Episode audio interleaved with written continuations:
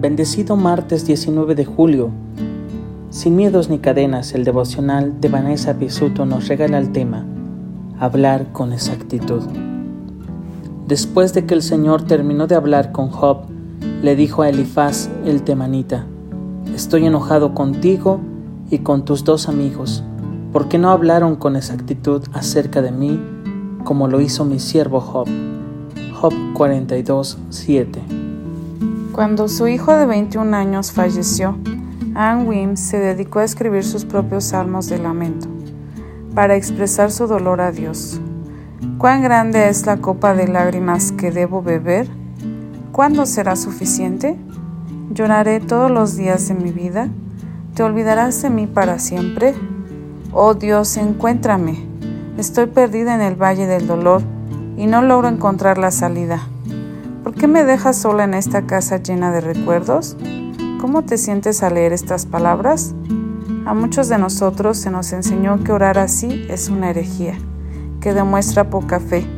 Sin embargo, la Biblia defiende estas oraciones descorteses, llenas de integridad emocional. En medio de su terrible desgracia, Job dijo, aunque lo llamara y él me respondiera, no creo que me prestaría atención.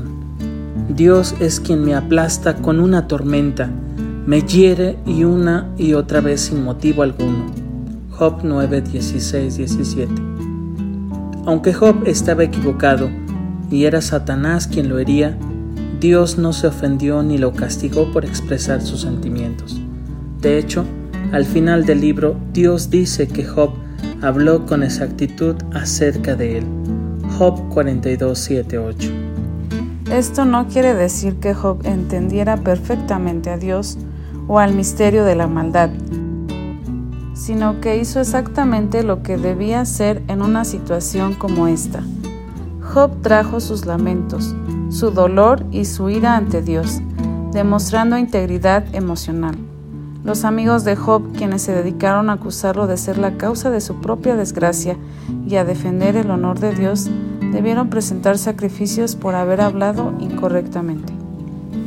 Reflexionando acerca de la función curativa de los lamentos, el psicólogo cristiano Adam Young, cuyo artículo Emociones en el tiempo del coronavirus ha servido de inspiración para este devocional, comenta, Solo traemos nuestra ira a las personas con las que nos sentimos a salvo.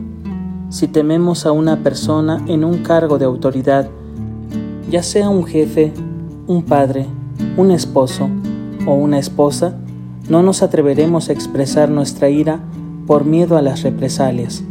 Es justamente cuando sabemos que alguien nos ama incondicionalmente que podemos comunicar nuestra ira y nuestro dolor y recibir sanidad. Cuando usamos el lenguaje de lamento para transitar el dolor de la tragedia, honramos a Dios al confiarle la totalidad de nuestro corazón, no solo las partes que consideramos políticamente correctas. Señor, gracias porque puedo acercarme a ti con todas mis emociones, sin temor a las represalias. Tú me amas incondicionalmente. Cuando te confieso mi dolor, tú me confortas y me sanas. Te enviamos un fuerte abrazo, tus amigos Hapnia, Isaías y Joel.